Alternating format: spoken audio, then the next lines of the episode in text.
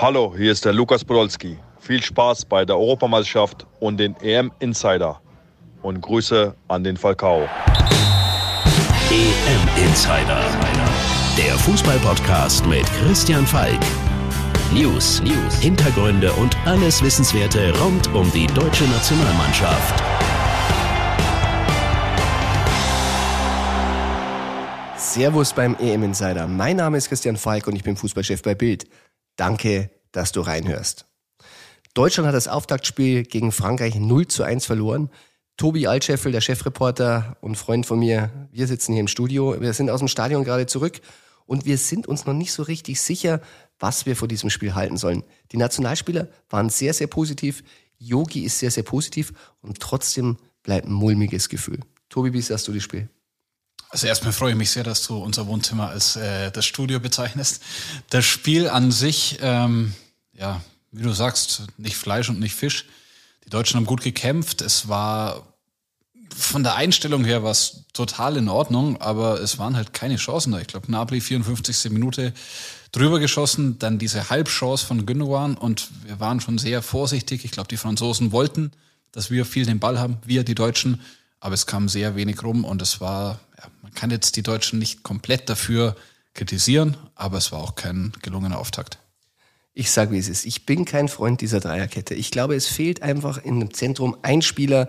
Das war ein Loch. Die drei Spieler vorne hingen in der Luft. Müller, der normalerweise bei Bayern wirklich hinter den Spitzen spielt, muss auf eine Position ran, die ihm auch nicht so liegt. Und ich glaube, genau der Müller in der Mitte fehlt. Wir haben im Stadion darüber gesprochen. Es gibt einen Sechser, es gibt einen Achter, es gibt drei Stürmer, aber es gibt keinen, der dazwischen die Bälle annimmt, weiterleitet, verarbeitet. Der Müller, der wollte am liebsten mit sich selbst Doppelpass spielen, weil er immer geschaut hat, wo ist da jemand, den ich anspielen kann. Also er war ein bisschen auf der Lewandowski-Position und hat dann den Mann, den er normal gibt bei Bayern, also den Zehner, den Mann hinter der Spitze, den flexibel variablen Spieler, den hat er gesucht, aber logischerweise nicht gefunden. Wir haben Yogi natürlich darauf angesprochen äh, und er hat ein bisschen verschnupft reagiert. Ich glaube, er ist schon ein bisschen genervt, wenn Bill schon wieder nach der Dreier- und der Viererkette fragt. Aber Gündogan war danach auch noch in der Mixzone und ich habe bei dem ein bisschen herausgehört, ich glaube, der wird lieber Viererkette spielen. Wir hatten das vor dem Turnier thematisiert, dass es in der Mannschaft durchaus viele Spieler gibt, die die Viererkette bevorzugen würden, weil sie es aus dem Verein auch kennen und man beraubt sich irgendwie ein bisschen der eigenen Identität. Also man spielt natürlich auf Sicherheit, man spielt nach den ganzen Negativerlebnissen auf erstmal die Null muss stehen. Gruß an Hüb Stevens, aber es ist wenig eigener äh, Esprit, Elan, wenig eigene Torschancen sind dann da. Und weil mir diese Frage, wir sind ja nicht so, dass wir sagen, wir wissen ja alles besser, dann muss man jemanden anrufen, wo wir sagen, der Mann, der hat alles gewonnen und äh, der soll es eigentlich wirklich besser wissen als wir.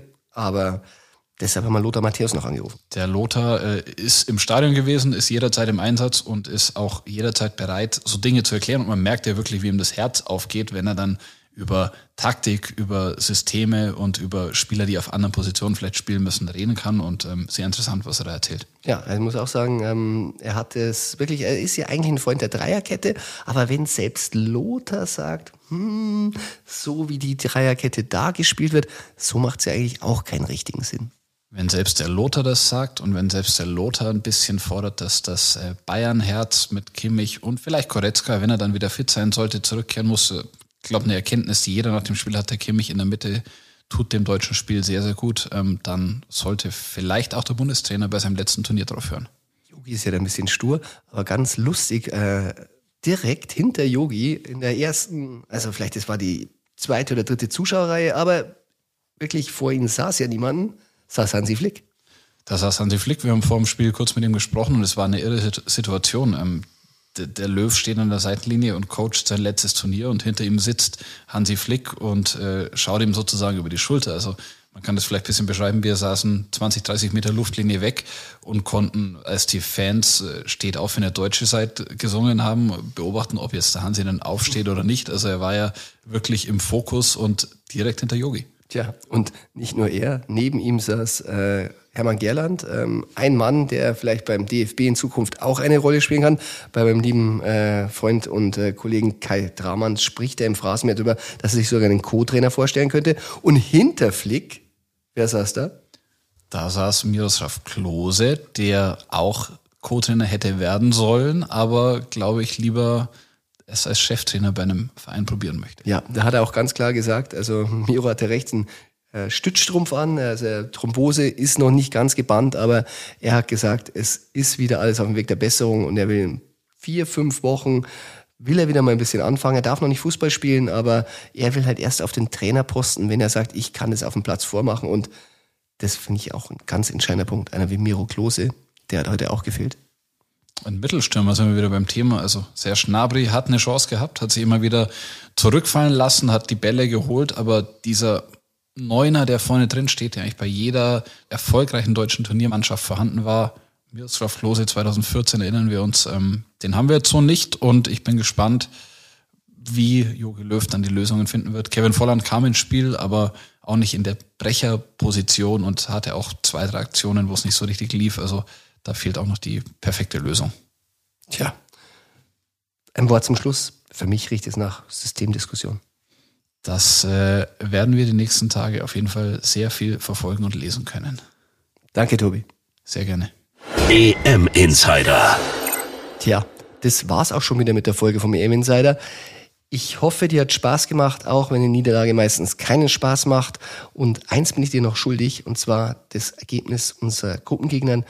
Ungarn gegen Portugal 0 zu 3. Leider ist es nicht beim 0 zu 0 geblieben. Guerrero und zweimal Ronaldo haben in der Schlussphase dann doch noch getroffen. Das heißt, für Deutschland geht's ja im Spiel am Samstag gegen Ronaldo und Co.